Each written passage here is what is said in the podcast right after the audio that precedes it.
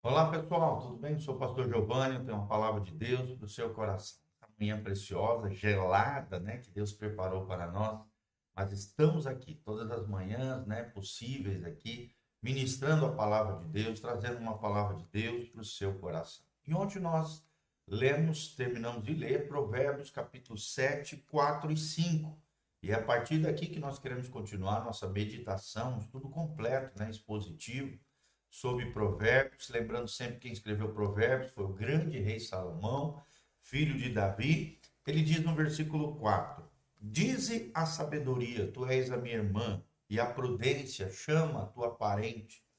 Então ele está falando de dois conceitos importantes que eu e você temos que ter: sabedoria, que é ver a vida do ponto de vista de Deus, e a prudência, que é o cuidado, o zelo, né? o, o a sensibilidade no sentido de cuidado, discernimento com relação às coisas da vida. Sabedoria, ver a vida do ponto de vista de Deus, e a prudência, o discernimento, o zelo, o cuidado com relação às coisas da vida. E aí ele diz no porquê aqui no versículo 5: para que elas, ou seja, a sabedoria e a prudência, te guardem da mulher alheia. Mulher alheia aqui que ele está falando, se você observar, desde o capítulo 5, 6 e 7, é a mulher adúltera a mulher imoral, o homem imoral, o homem adúltero, né? A mulher aqui no sentido figurado de ser humano, de, da estranha que lisonjeia com as suas palavras, ou seja, as pessoas é, que usam de artifício as suas palavras, os seus lábios, a fim de envolver pessoas, de derrubar pessoas na questão moral, da imoralidade sexual, que é o sexo ilícito a relação sexual, a intimidade, fora do contexto do casamento. Para que, olha só que diz no 6, porque da janela da minha casa, olhando eu por minhas frestas, é como se Salomão estivesse observando a mulher imoral, a mulher adúltera, envolvendo pessoas, e ele está, estivesse enxergando de longe essas pessoas. Vi entre os simples, no versículo 7, descobri entre os moços um moço falto de juízo. É como se aqui Salomão estivesse olhando pela janela e vendo um moço simples, né, ingênuo, andando pela rua e sendo envolvido através da lábia das conversas fiadas de uma mulher imoral, sensual, envolvente, querendo derrubá-lo moralmente, sexualmente, de forma equivocada conforme nós estamos falando aqui. Esse moço passava pela rua junto à sua esquina. Olha só, onde é que ela está? Na esquina.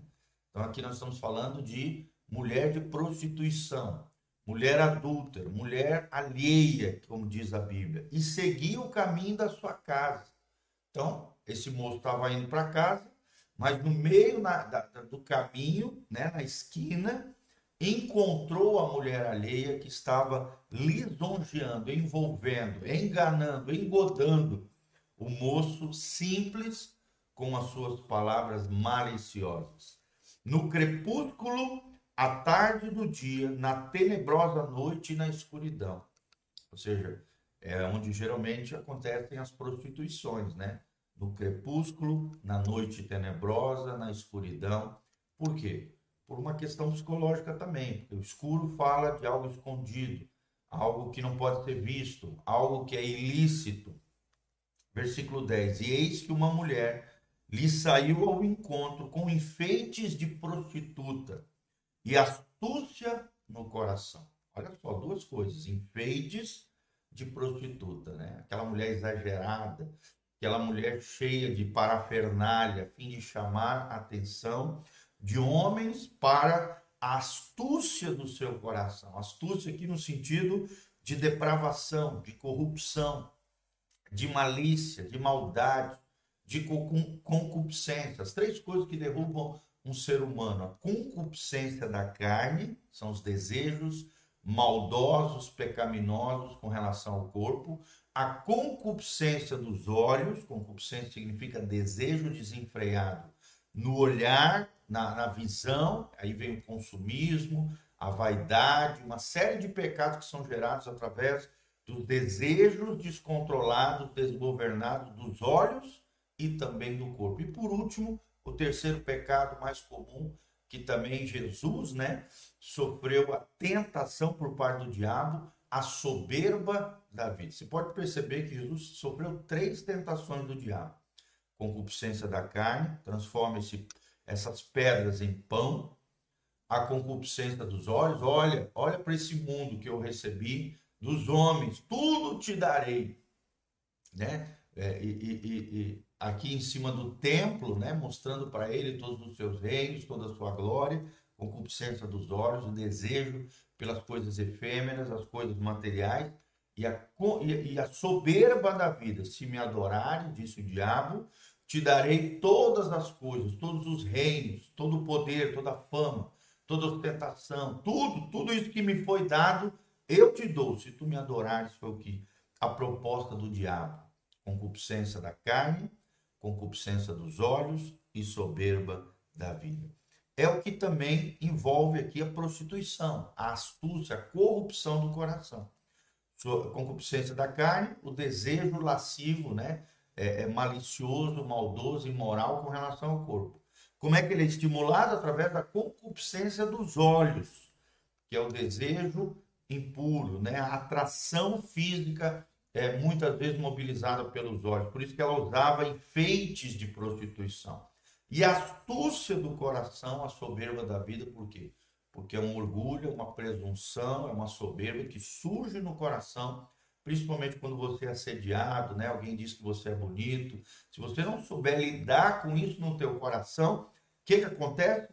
Isso pode te corromper, vira uma astúcia no coração, uma maldade, um pecado que vai sendo germinado, surgindo no coração, pode afetar diretamente a sua vida. E assim que a mulher imoral fez aqui, que o homem imoral, que o ser humano que é envolvido por essa astúcia do coração, essa corrupção do coração, acaba envolvendo pessoas simples que vão como carneirinho para o matador. Versículo 11: Estava alvoroçada ela e irrequieta. Ou seja, era uma mulher né, alvoroçada, agoniada, querendo né, novas vítimas, irrequieta, ou seja, não tinha paz, não estava quieta, não estava equilibrada nos seus, nas suas emoções e sentimentos, não parava em sua casa os seus pés. Olha só, a pessoa que gosta muito de estar na rua acaba caindo na cilada de Satanás. O homem de Deus, a mulher de Deus são pessoas caseiras, uma vez eu estava lendo um teólogo ele disse isso. O homem de Deus é um homem caseiro. A mulher de Deus é uma mulher caseira. Porque a mulher vulgar, a mulher alheia, a mulher adulta, não parava em sua casa os seus pés. E acabava tropeçando e fazendo outros tropeçar. No versículo 12, foi para fora, depois pelas ruas, no versículo 12, ia espreitando por todos os cantos Quer dizer, de alguma maneira, espreitando, espremendo, procurando envolver esse moço simples. É o que Salomão está vendo da sacada do seu palácio, através da sua janela. Chegou-se para ele e o beijou. Com face impudente lhe disse: Sacrifícios pacíficos tenho comigo, hoje paguei os meus votos. Né? Ou seja, envolveu, olhou, espreitou, beijou o moço e ainda quis dar uma de boazinha, dizendo que tinha já pago os seus pecados através de sacrifícios, que era como se purificava os pecados naquela época. Como se ela fosse inocente, como se ela fosse é, correta, como se ela fosse ética e moral, coisa que a gente sabe que não é. Por isto saí ao teu encontro, a buscar diligentemente a tua face e te achei né? aquele envolvimento com palavras. Né? Estava na rua, de repente achei. Nossa, encontrei você aqui. E olha só, que coincidência encontrar você.